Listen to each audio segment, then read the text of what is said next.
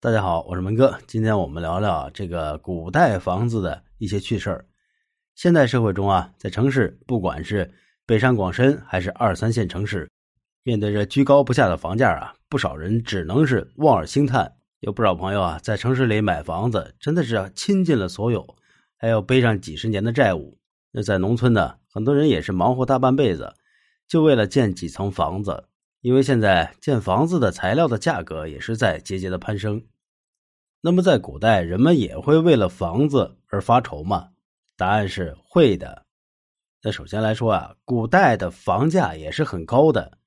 呃，这里举几个名人为例吧，比如说唐朝的杜甫，就是很典型的买房的困难户，在安史之乱之前呢，还算过得小康。后来因为战乱波及的范围是越来越广，杜甫无奈就一年搬了有四次家。有诗为证：“奈何破物类，一岁四行役。”之后，杜甫啊就一直靠着好友的接济度日，比如严武就给他盖了一间茅草屋。在此期间，杜甫经常跟村里的孩子们斗智斗勇，甚至还写下了千古名篇《茅屋为秋风所破歌》。咱们再来说说白居易，二十九岁考中进士，三十二岁参加工作，月薪有四五万文钱。可诗中有云：“游宦京都二十春，贫中无处可安贫。”在京城待了二十年，一直都是租房子。那还有苏轼，乌台诗案之后，他就是靠着租房子度日的。但万万没想到，在他五十岁的时候，儿子要结婚了，那没办法。只能找弟弟借了七千贯，自己再拼凑了一番，买了房子，这才成了有房一族。宋朝的时候，房价也是很高的，在京城买套房子差不多就要一万贯钱，而普通人家一年的收入也只不过才三贯钱，所以在当时，人们都不敢有在京城买房子的奢望。那衣食住行啊，住虽然说是排在第三位，但却成了无数人的烦恼。甚至很多人会紧衣缩食，来为了更体面的住。那这样一种房子情节呢，可能是跟我们自古以来的安土重迁有着很大的关系。所以现在太多太多的人忙碌了一生，也只为了能体面的住。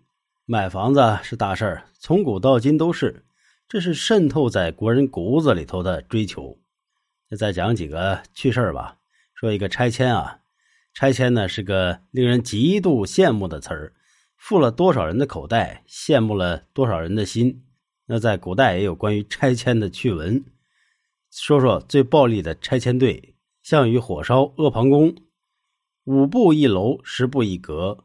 其实阿房宫的盛景无不见于杜牧的《阿房宫赋》中。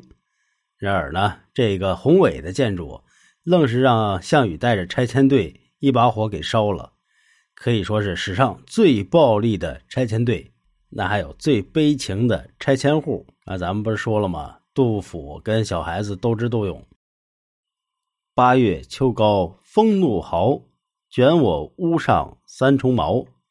刮大风把屋顶的茅草都给刮走了，好吧，这是天灾，咱也认了。但偏偏呢，还有南村群童欺我老屋吏，忍能对面为盗贼。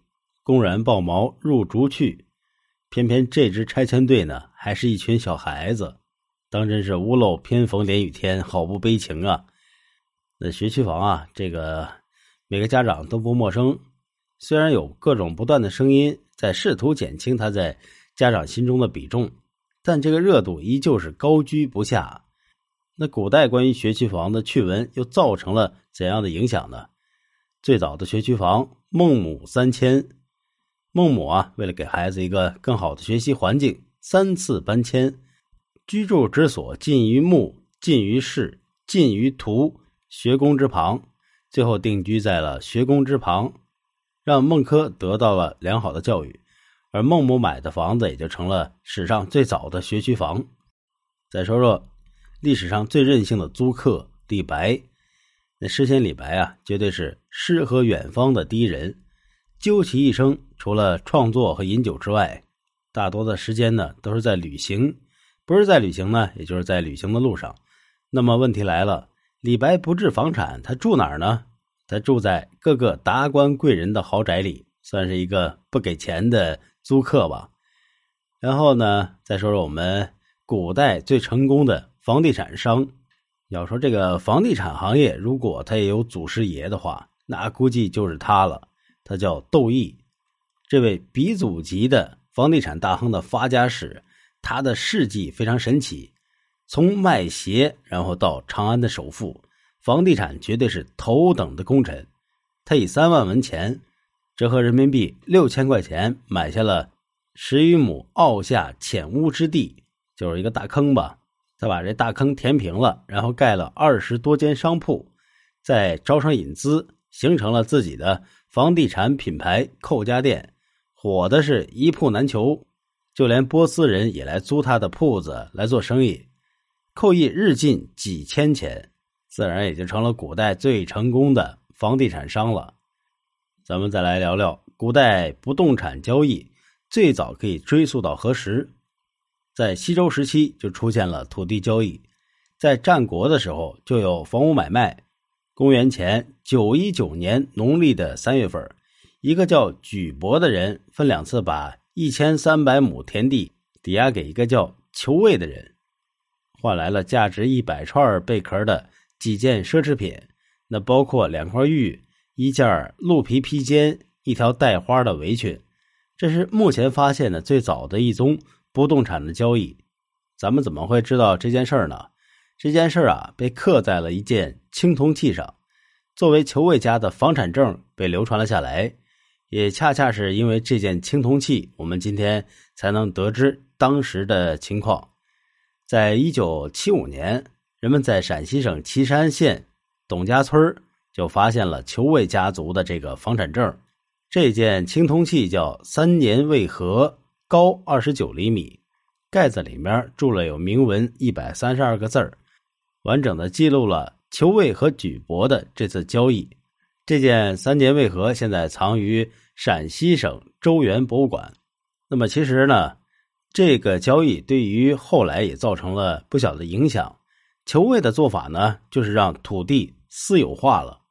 原本呢，土地是属于周天子的，周天子把土地的使用权分封给各级诸侯和贵族，诸侯再把使用权依次的分封下去。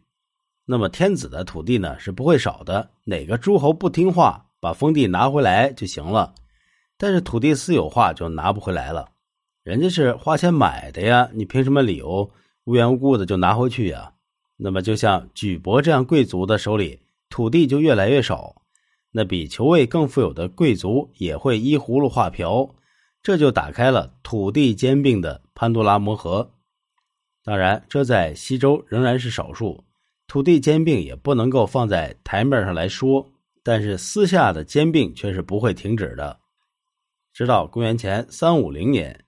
一个叫商鞅的人，在秦国变法中废除了井田制，让土地买卖合法化。如果说商鞅是开启中国土地买卖的历史第一人，那么他有可能就是站在了裘卫的肩膀上。好的，各位亲爱的听友，咱们今天的节目就讲完了，感谢您的收听，咱们下一期再见。